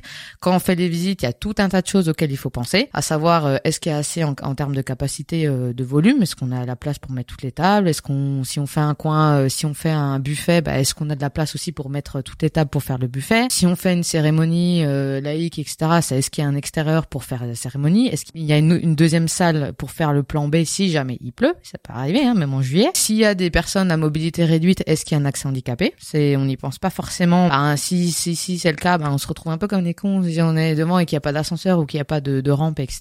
S'il y a des personnes qui viennent de très loin, ce qui ce qui se passe dans certains de mes mariages, c'est est-ce qu'il y a des hébergements ou sur place ou au moins aux alentours pour que du coup les invités ils aient, ils aient un hébergement? Donc voilà, il y a il y a tout un tas de critères à, à lister et ensuite de faire ces visites de lieux en moi je préconise de faire un tableau comparatif c'est que si, si les mariés visitent plusieurs euh, lieux bah c'est du coup de, le lire un et puis de faire euh, avec la liste des critères qui sont importants et après ils pèsent le pour et le contre etc ça demande quand même beaucoup beaucoup de temps de visiter des lieux et puis enfin beaucoup beaucoup de temps ouais. ça demande du temps et de l'énergie donc euh, voilà il y a des personnes qui décident de, de faire appel à quelqu'un justement pour, euh, pour D'autant plus que je pense que ça doit être vite loué et du coup ils doivent s'y prendre à l'avance, non pour Bah alors ça dépend doit- des domaines. ouais. Doit Alors ça dépend de la date et ça dépend des lieux. Par exemple, le week-end du 23 mai l'année prochaine, c'est le week-end de l'Ascension et en fait euh, week-end très prisé parce que euh, euh, comme comme toute Un année, long bah week-end. c'est long week-end parce que du coup le jeudi c'est férié donc les gens ils posent euh, le vendredi, ils ont déjà quatre jours. Donc c'est un week-end très très prisé et de plus en plus tout ce qui est domaine donc des endroits où on va retrouver des, des belles des, des beaux lieux euh, soit dans la nature avec en général l'hébergement etc. C'est de plus en plus prisé donc effectivement ça c'est des lieux pris. Ouais, si, si tu si tu veux te marier dans six mois, en général, enfin pour en mai ou juin, enfin entre mai et septembre octobre, euh, ça va être euh, très vite plein. Après, il y a des astuces pour économiser sur les lieux de réception. C'est que si les mariés n'ont pas de date euh, Concrète, concrète ou euh. ou que voilà ils sont pas ils sont pas arrêtés sur une date en particulier, bah c'est euh, de louer entre bah, octobre et voilà en, en basse saison on va dire. Donc après c'est sûr que c'est mariage en hiver, mais ça peut être, ça avoir son son charme aussi, ça peut avoir son cachet. Il y a des choses auxquelles il faut penser que voilà qui qui qu'il faut pas penser enfin en, en été. Ça peut être des astuces pour réduire le budget et trouver quand même des lieux des lieux sympas, mais euh, en réduisant un petit peu le budget. De sortir par exemple aussi des villes, de pas forcément rester et puis de trouver des lieux euh, atypiques et qui sont pas connus parce qu'en général bah, les lieux qui sont pas connus bah on, ils vont demander Ils un petit peu prisés. ouais ils sont moins prisés donc déjà plus plus souvent Plus disponibles abordable. et puis au niveau prix plus abordable. Donc voilà, pendant la, la visite des lieux, ce qui est important, c'est donc le tableau de compar- comparatif, c'est plutôt à faire après la visite des lieux. Pendant la visite des lieux, je préconise de prendre des photos, ne pas hésiter à poser plein de questions, même si elles vous paraissent euh, stupides, mais de poser les questions parce que ça vous aiguillera quand même sur euh, sur le choix. Et Préparer surtout, peut-être les questions, non Peut-être pour pas oui, louper oui, les oui, choses oui, importantes. de hein, préparer, de pense, préparer à l'avance. Alors euh, moi, par exemple, j'ai une checklist où de, de- au-dessus j'ai, tous les points que je veux aborder et je réponds au fur et à mesure. Alors euh, soit j'emmène ma checklist directement avec la personne pendant la visite, ou alors c'est après coup. Et puis si j'ai encore d'autres questions, je, je recontacte le, la personne du lieu, etc. Ce qu'il faut aussi, c'est que on parlait avant d'émotions, d'âme, etc. C'est quand on visite un lieu, c'est de s'imaginer en fait le jour du mariage et puis euh, voir ce que ça vous procure. En fait, c'est c'est d'essayer de se projeter dans le lieu, de s'imaginer avec la robe pour la madame, avec le costard pour le monsieur, de s'imaginer et est-ce que on se sent serein, est-ce qu'on est-ce qu'on est enjoué, est-ce que on a un peu peur, est-ce que voilà, c'est aussi de faire place aussi à son instinct et, et, et de se laisser un peu guider par nos par nos émotions, contrairement à ce que voilà. Ça je le dis souvent à- à- dans mes chroniques, hein, c'est aussi de laisser place à son instinct et puis le coup de cœur de toute façon c'est c'est aussi ce qui va faire euh, c'est ce qui va faire aussi euh, le, le charme du lieu et de votre et, et du mariage du coup aussi. Ça se calcule pas. hein. Ça se calcule pas effectivement. Enfin ça se calcule aussi quand tu dois payer après Mais sur le coup de cœur, se calcule pas. Mais pécuniairement. mais voilà, mais du coup c'est c'est important. Après il y a d'autres critères comme par exemple euh, si le lendemain euh, le dimanche on veut faire encore un le brunch et réunir encore une partie de la famille, bah faut aussi un lieu qui permette de l'idéal c'est de louer du vendredi au dimanche parce que du coup ça permet le vendredi de préparer le, le lieu avec toute la déco, le samedi ben du coup il y a la cérémonie, le, la fête etc. Et le lendemain bah, c'est de se retrouver une dernière fois ensemble et puis après aussi de ranger euh, si c'est pas compris dans dans le prix, ça ça dépend aussi des des lieux. Donc faut aussi faut aussi penser à ça. C'est ça qui est qui est important aussi pour la pour la recherche du lieu. Donc après ce qu'il va y avoir c'est différentes formules de location, c'est soit c'est on loue juste la salle donc euh, faut après trouver le traiteur, faut trouver euh, le l'animateur, faut trouver le fleuriste, faut trouver la photographe, faut faut tout trouver. L'avantage de ça c'est que du coup on est libre de reste trouver libre de on reste libre de ses choix, de trouver le prestataire qui nous convient bien, avec qui on on va avoir plus ou moins bon feeling, etc. Ça c'est important aussi. Après il y a d'autres formules qui existent, c'est-à-dire le tout compris. Il y a des lieux où euh, ben on va louer euh, donc toute la partie salle, mais ils font aussi restaurant, enfin restaurateur, donc du coup enfin traiteur, donc il y aura c'est directement par eux qu'on doit passer. Euh, ils ont aussi le service de fleuriste par exemple, certains ils, ils ont et l'hébergement. Donc voilà, donc il y a euh, le pack tout compris. L'inconvénient c'est qu'effectivement du coup on n'a pas forcément, on a moins liberté. d'amplitude de liberté par rapport aux prestataires. Par contre en général les prix, hein Moins de tracas aussi, je pense. moins moins de tracas parce qu'effectivement une fois que tu as trouvé le, le lieu et qu'il y a tout compris tu te dis ok bah là j'ai plus à chercher ci j'ai plus à chercher Ouais, ça voilà il y a, y a beaucoup moins à faire et en général les prix sont sont assez intéressants enfin c'est à dire qu'en gros tu as, le pack tout compris donc tu sais que que ça peut paraître cher au départ mais en fait à côté de ça tu rajoutes pas tel et tel prestataire donc ça ça peut être un calcul à faire et ça peut ça être couvre intéressant. pas mal de postes et du coup ça réduit euh, Oui. les choses. Je pense. Ouais. Alors ça dépend, hein, parce qu'après t'as des lieux qui qui sont très prisés, et qui sont plutôt haut de gamme, donc qui qui voilà, c'est pas c'est pas c'est pas un budget de. Mais Après, en général, le restaurateur a aussi son service, etc. Enfin, Oui, oui, oui, voilà, voilà. c'est c'est souvent la galère. Tu trouves le traiteur, mais il a pas de personnel. Faut que tu trouves du personnel à côté. Enfin, Bah ça en évident, général, hein. un bon traiteur en général, il se débrouille pour trouver le Ouais, le service. Enfin si Enfin, par si. expérience, je sais que c'est pas toujours Oui, ça, oui, quoi. oui. Donc, Mais t'as de Là, tout t'as aussi tout. dans dans les traiteurs, t'as t'as t'as de tout aussi. Hein. C'est Ouais. c'est comme tous les prestataires en fait, il y a de tout. Hein. Les photographes, il y en a des, des- il y en a énormément, il y en a des très très bons, il y en a qui sont un peu moins bien. Après c'est c'est aussi une question de feeling et C'est ce que j'allais dire, c'est aussi une question de feeling. Ah oui, bah moi je travaille euh. énormément en feeling, donc euh, c'est je, je je sais pas si c'est vendeur de dire ça, mais en tout cas moi quelqu'un qui fait du super boulot mais avec qui j'ai pas de feeling, je sais que j'arriverai pas à bosser avec en fait. Je je moi l'aspect humain est très très important Ouais. dans mon dans mon métier, j'y tiens et je et je reste là-dessus. Mais du coup euh, ouais c'est la la recherche du lieu, ça peut être un peu un casse-tête quand on a plein d'idées, quand on sait pas, quand, quand, quand on sait pas dans quel type ou qu'il y a plusieurs types de lieux qui nous qui nous plaisent. Hein. Parce que moi je pense, enfin moi le jour, euh, moi j'adore les châteaux. Alors pas forcément le château de princesse et tout, mais je veux dire, euh, moi j'adore les châteaux euh, Tiens, en parlant de médiévaux. château en Alsace, là. On peut faire ça où? Bah il y a le château du. Landsbourg euh, qui, le propose, euh, ouais, alors c'est pour des plutôt petits mariages parce que tu peux avoir jusqu'à 70 personnes, je crois.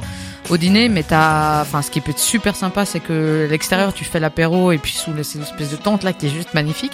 Bon, en plus, un château euh, coup de cœur, hein, donc euh, moi de toute Elle façon, euh, et, euh, et après tu fais le, le, le repas euh, le repas à l'intérieur euh, donc ça peut être ça peut être Et puis, il a été super bien restauré. oui ils ont ils ont super bien refait ouais donc là par exemple ça peut être un lieu il y a le château d'Issembourg aussi au sud de Roufac qui fait Oui. ben là il y a un mariage en mai l'année prochaine que j'organise qui paraît le lieu super sympa eux ils proposent tout aussi hébergement euh, voilà après euh, il il y, a il y a de quoi faire hein. on est dans une en Alsace on est dans Région, une ouais. super Région, belle demandée, région ouais. euh, riche en ouais riche en domaines euh, même des domaines viticoles et tout qui sont proposent des trucs super sympas donc après euh, voilà c'est par contre quand on veut des lieux un peu prisés comme ça c'est surtout ne pas s'y prendre six mois à l'avance euh, sauf si on se marie euh, en décembre que oui Là, c'est bon. éventuellement Pas éventuellement qu'au Landsbourg en décembre.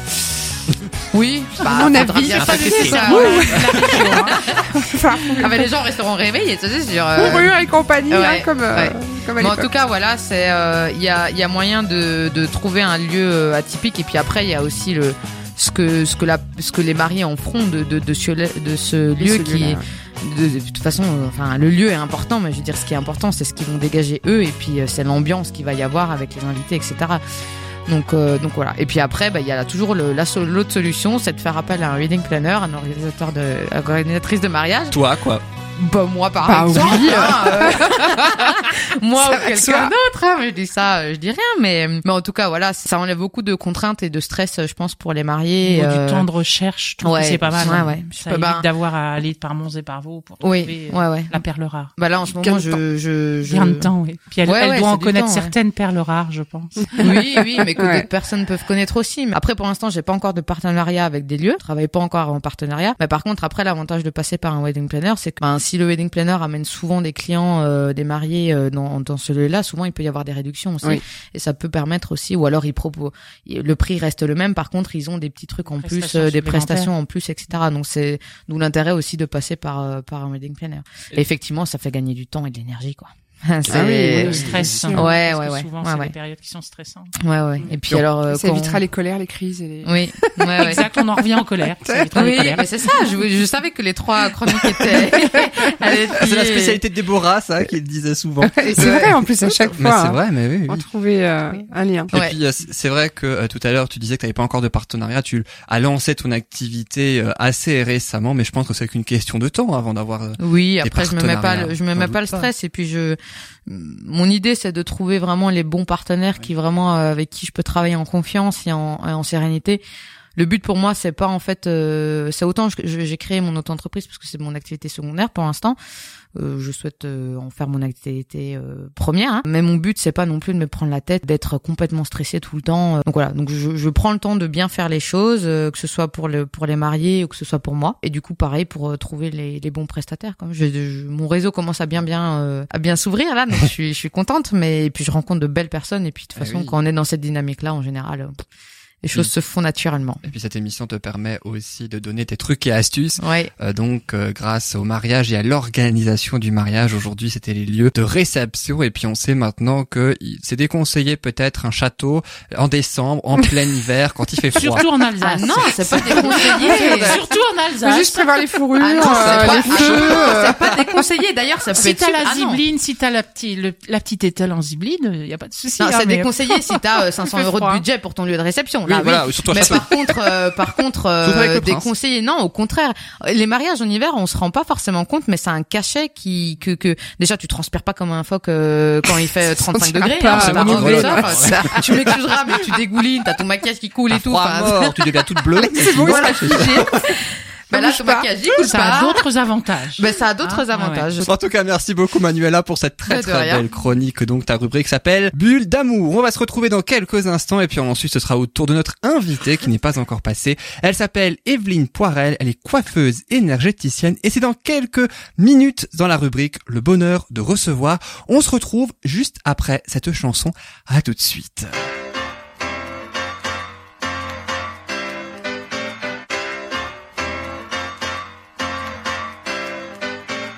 Que tous ceux qui sont dans la vibe, que toutes celles qui sont dans la vibe, que ceux qui sont assis se lèvent.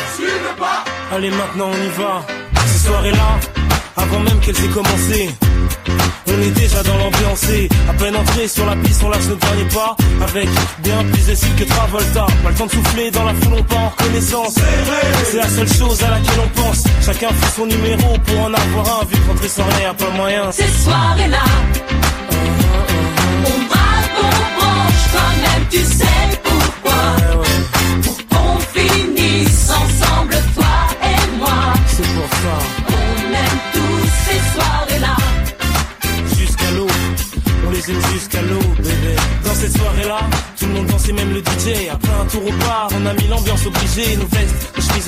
faisait voltiger.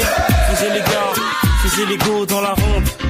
C'est là que sur elle je suis tombé, elle est si, j'en suis resté bouche bée. En temps normal abordé, j'aurais pas osé, mais tout est permis dans. Ces soirées-là,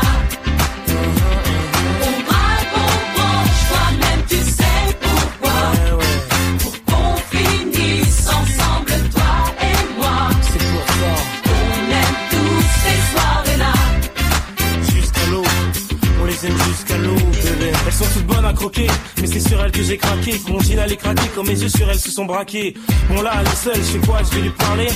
Non, faut mieux que je me calme avant d'y aller. Mais qu'est-ce qu'il attend pour venir me voir? Bon, j'y vais sinon, je vais encore le regretter. Ah, enfin, c'est décidé. Peut-être que ce soir. T'inquiète, la soirée ne fait que commencer. Cette soirée-là,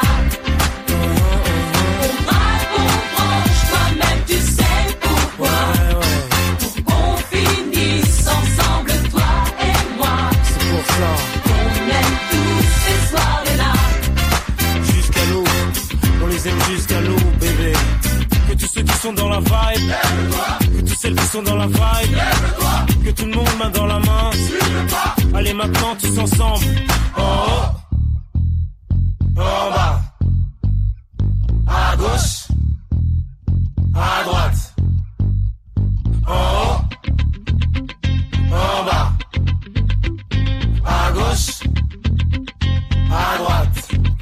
Ces soirées-là, on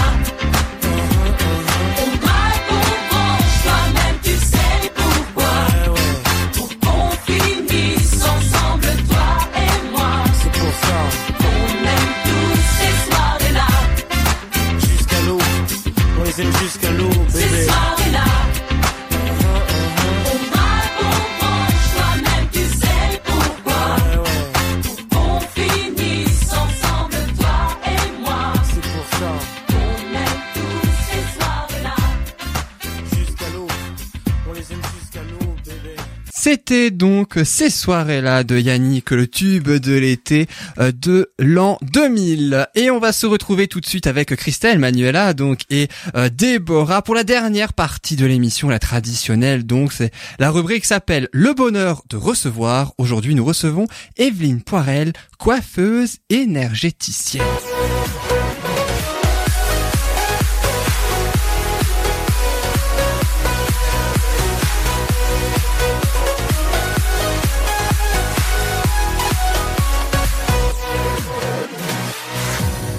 Alors Evelyne Poirel, bonjour. Bonjour Yann, bonjour à tous. Bonjour.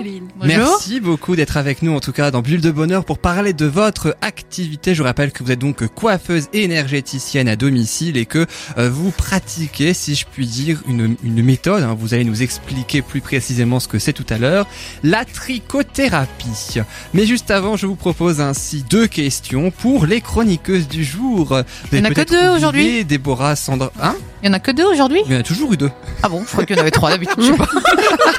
Il y a toujours eu deux. Pardon, la désolé pour ce moment tu as participé, je te rappelle, hein, Manuela. On peut Alors- en rajouter une, hein Aussi, on peut, hein, on peut très bien, même plusieurs. On verra, on verra. Faut déjà qu'on réponde euh, juste aux questions. Voilà, c'est ça, accessoirement. Bon, je précise, il y a rien à gagner. Hein. Si, ta reconnaissance éternelle. T'as retenu ça la semaine dernière. Ta reconnaissance éternelle, Yann. Exactement. Alors, euh, Et le Christelle. plaisir de gagner accessoirement. Aussi, Aussi, surtout, aussi. surtout. d'ailleurs. Un soin énergétique du cheveu.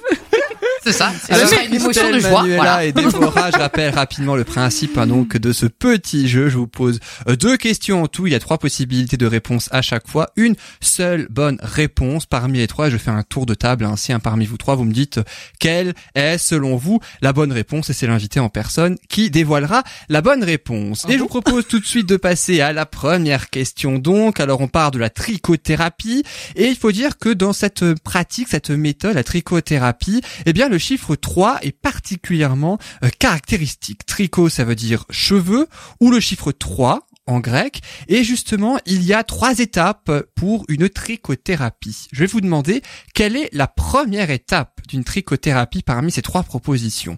Est-ce que dans un premier temps, on détoxine le cheveu avec le tanto, c'est un petit sabre japonais? Est-ce que c'est un massage énergétique pour stimuler la glande pinéale? Ou bien est-ce que il y a dans un premier temps l'harmonisation et la restructuration du cheveu à l'aide d'un rasoir? Vous l'avez compris, ça tourne autour du cheveu. Euh, donc pour la fin de cette émission. Alors Déborah, Christelle, Manuela, vous pensez quoi la première étape?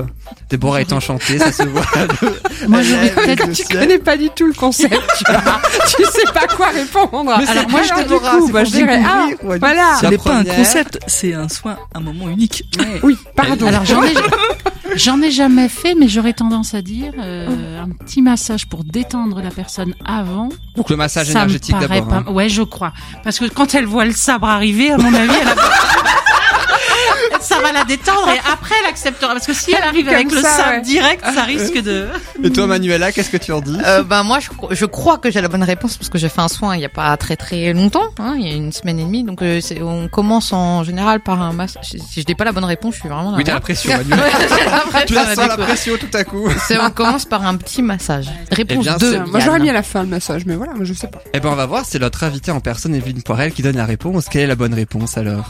Alors, c'est un massage de la boîte crânienne pour pouvoir lâcher prise et rentrer dans son monde intérieur, tout simplement. Effectivement, Manuela et Christelle, vous avez la bonne réponse. Pour pouvoir voyager. aurait besoin. le massage énergétique. Et puis, les deux autres propositions font aussi partie de la trichothérapie. hein. Tout à fait. Alors, la, la deuxième étape, c'est quoi entre les deux autres réponses? Est-ce qu'on détoxine le cheveu avec le tanto ou est-ce qu'on harmonise et on restructure aussi le cheveu? On détoxine le cheveu avec le tanto. Qui est un petit sabre japonais, hein, donc, avec combien à peu près de centimètres il fait, euh, donc, euh, euh, ce petit tanto Oh, pour les auditeurs? 25, 30 à peu près 25-30 cm.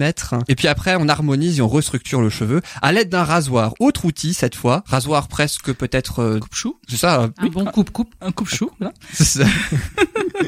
Qu'on va passer à 90 degrés pour refermer les écailles du cheveu. Et euh, est-ce que vous pouvez justement, après cette petite entrée en matière, donc, et cette première question, nous définir la trichothérapie? On a vu les étapes, mais en tout, qu'est-ce que ça fait, en quelque sorte, la trichothérapie grâce à ces trois étapes? Alors, euh, la trichothérapie, c'est un soin du cheveu qui allie le corps et l'esprit. Ça dynamise l'énergie vitale, ça libère les toxines capillaires, ça stimule les bulbes pileux et ça active la repousse du cheveu. Et c'est vraiment un, un soin qui euh, ne concerne pas seulement les cheveux, puisqu'après, c'est tout le corps, en fait, qui est concerné par la trichothérapie. Tout à hein, c'est bien ça. Tout à fait, c'est ça. On allie bien le corps et l'esprit dans, dans sa globalité. Et comment ça se- et comment ça se fait justement que le corps euh, ressent, si je puis dire, la trichothérapie alors que vous vous intéressez que aux cheveux dans, dans un premier temps a priori? Parce que c'est quand même assez particulier dans le sens où une fois que vous vous touchez le- vous touchez les cheveux, c'est ça? Alors je sais pas quoi précisément. Alors le cheveu est capteur d'éne- d'énergie, donc du coup c'est intéressant. Le cheveu, on a notre ADN dans le cheveu, donc euh, la police scientifique s'en sert pour euh, savoir plein de choses. Donc euh, du coup le cheveu est intéressant dans ce. En fait, après, c'est que le corps, le corps et le, enfin, le cheveu fait partie du corps et qu'en fait, euh, c'est forcément lié. Enfin,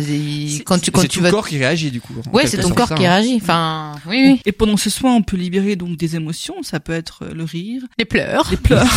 T'as pleuré, Manu? Non, j'ai pas pleuré, je me suis retenue. Non, non. Non, faut pas se retenir, bien. en fait. Mais non, j'ai pas non, pleuré. faut pas se libérer et surtout il y a pas de jugement. Euh, ça se passe dans une salle où il y a personne, on n'est que deux personnes. Donc moi et la personne qui va recevoir le soin. Donc il y a pas de jugement du tout. On libère vraiment ce qu'on a besoin de libérer. Il y a des petits mouchoirs quand il y a besoin. Ça rejoint un petit peu la chronique de Christelle hein, qui nous a parlé des émotions. hein, Exactement, aussi, j'étais en train d'y penser. Moi aussi, j'ai une boîte à mouchoirs. Hein, parce que- Moi aussi, quand le marié il se rend compte de tout ce qu'il va dépenser pour son mariage.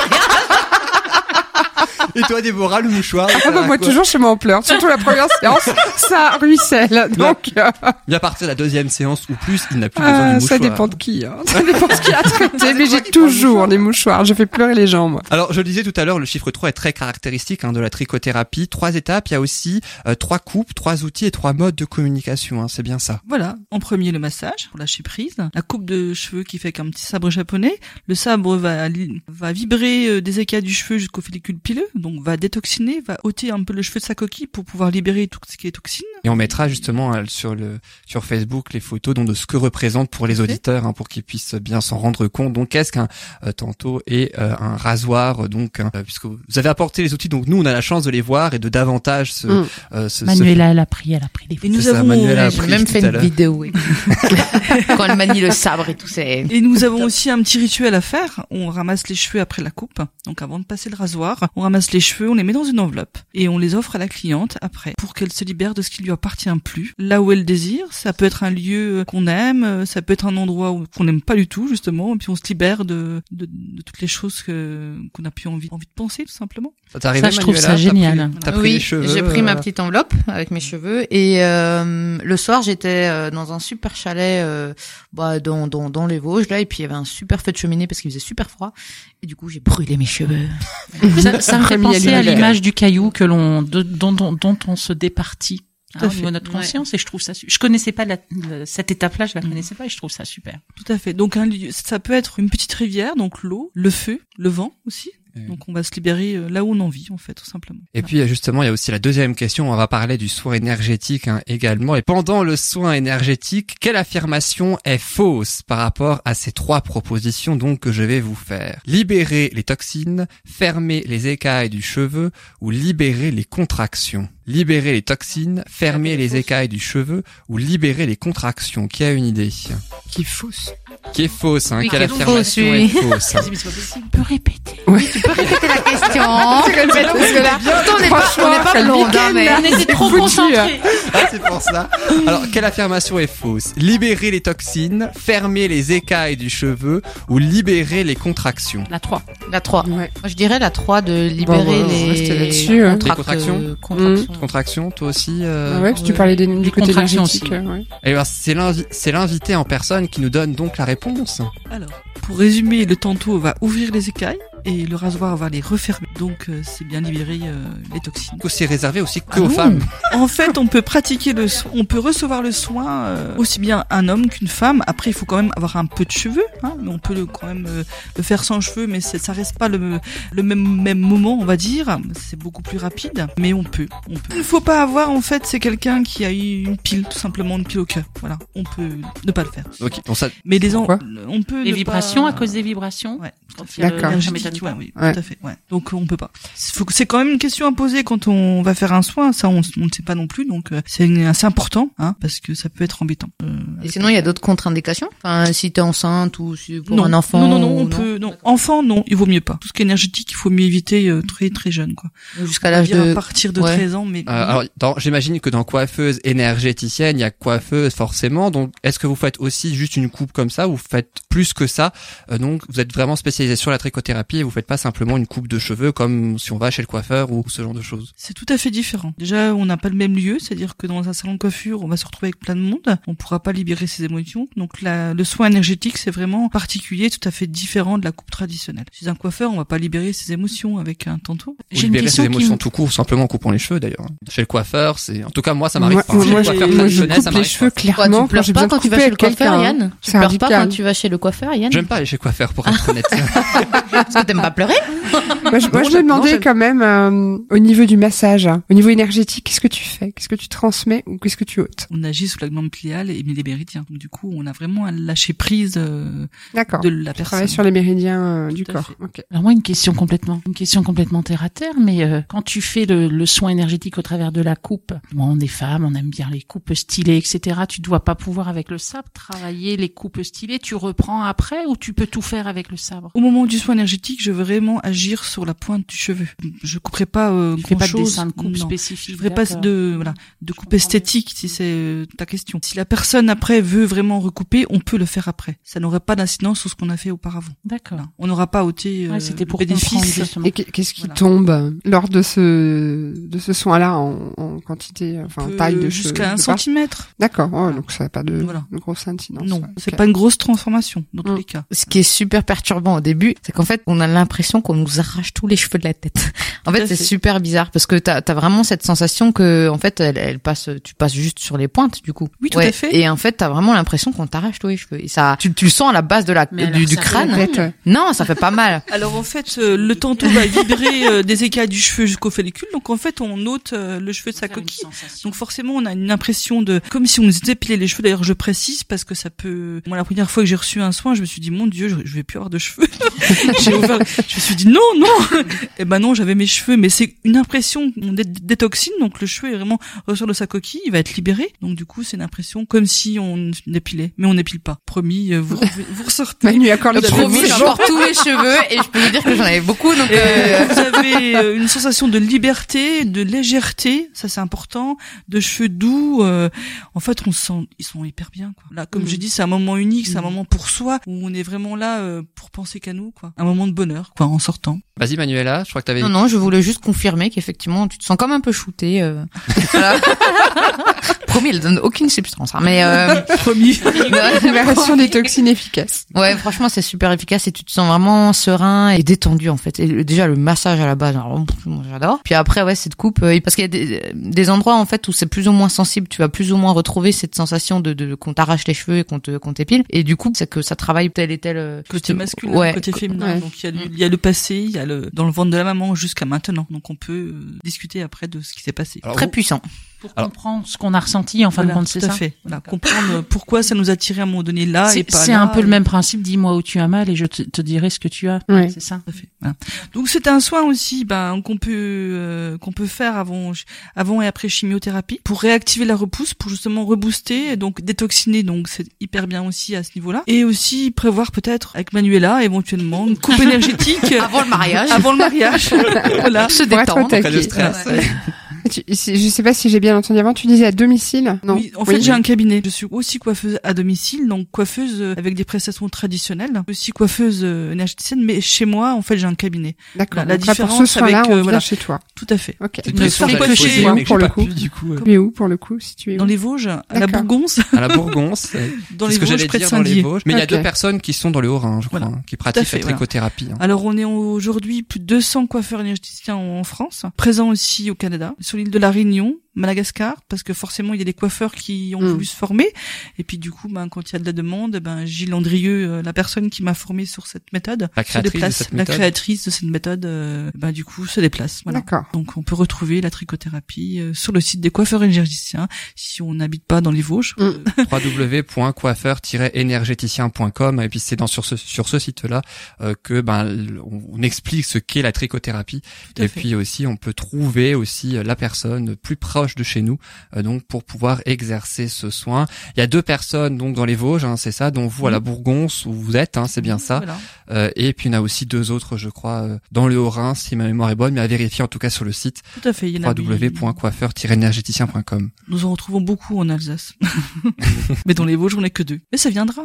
Bah oui, oui. Ça viendra parce que nous sommes Après, faut pas. se faire euh, connaître. Enfin, faut, oui. faut connaître ces- des nouvelles méthodes. Mais avant, tu disais, je rebondis juste sur euh, sur un truc. Tu disais euh, la créatrice de, enfin, celle qui a créé le le soin et tout ça.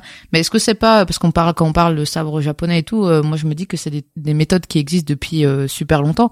Donc, est-ce que c'est quelque chose de vraiment nouveau, ce, ces soins euh, énergétiques euh, par les cheveux, ou est-ce que c'est euh, quelque chose qui existait déjà mais qu'on qu'on retrouve? Non, c'est une méthode qu'elle a créée elle-même parce Ok. qu'en fait c'était quelqu'un, euh, c'était une coiffeuse tout simplement, qui était ambassadrice de grandes marques de produits coiffeurs et elle a voulu vraiment créer quelque chose qui était qui était plus dans l'humain. C'est ce qu'elle a recherché en côté humain. Elle a tout arrêté et puis elle s'est un petit peu baladée en- dans le monde entier pour voir ce qu'elle pouvait prendre de chaque pays et du coup elle en a, elle en a fait cette méthode-là. Mais c'est vraiment une méthode unique qu'elle a inventée il y a une dizaine d'années en fait tout simplement. Donc c'est quand même pas tout récent finalement. Et puis on commence vraiment à en parler aujourd'hui. euh, ça, ça, ça c'est très bien. Donc une, euh, une formation extraordinaire parce que c'est vraiment une famille. J'ai apprécié, c'est vraiment un côté humain de de la formatrice. Même le- entre nous, on est, on se considère avec Nathalie qui est sur Bruyères, donc qui est à 30 km de chez moi. Je la considère pas comme une concurrente. Loin de là, parce que quand on fait des salons du bien-être, on est ensemble. Chaque personne est libre après de choisir sa coiffeuse, même si elle habite pas forcément tout près de chez elle. C'est le feeling qui fait que ben, amener à être plus vers une que vers l'autre. Je rappelle que vous êtes donc à la Bourgonce, hein, dans les Vosges, et que on pouvait trouver aussi, si vous n'habitez pas euh, près des Vosges, en tout cas d'autres euh, personnes, donc sur le site www.coiffeur-énergéticien.com. On peut aussi se renseigner sur la, tri- sur la trichothérapie hein, de manière beaucoup plus large hein, aussi, euh, puisque c'est le site officiel de la trichothérapie, hein, c'est bien ça. Tout à fait. Où tout est expliqué, où on retrouve tous les ambassadeurs, on retrouve aussi euh, l'adresse, où si on a envie de se, se former tout simplement.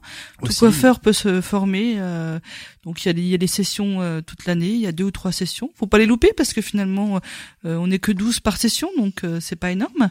Et effectivement, ça on entend de plus en plus parler donc de la trichothérapie. Euh, et vous êtes donc coiffeuse énergéticienne à domicile à La Bourgonce dans les Vosges. Et euh, le nom de votre entreprise s'appelle Détox Coiffure. Merci beaucoup Evelyne Poirel d'avoir été avec nous Merci Anne. dans cette Merci. émission. Merci. Et puis merci aussi aux trois chroniqueuses du jour, donc euh, Christelle, Manuela et, et Déborah. Alors comment c'était aujourd'hui? Comme d'hab, très sympa. C'est Ouais, bien marré, quoi. c'est le mot bien. Ouais. Des sujets peut-être pas forcément très euh, ah, très très joyeux, j'allais dire, hein, puisque tu as parlé de la mort, de l'âme, tout ça aussi. euh, Enfin, la mort, c'est triste si on veut l'aborder comme ça. Exactement. Puis en même temps, ça, Ça dépend comment on hein. ça fait Ouais, partie ouais. de la vie, exactement. Puis ça fait aussi partie des soins énergétiques. euh, Exactement. de près ou de loin. Ah, de, de même très près. Très c'est la première, c'est la première chose qu'on cherche, hein, les entités. Donc euh, voilà. C'est ce que tu nous as parlé euh, tout Ouais, à l'heure.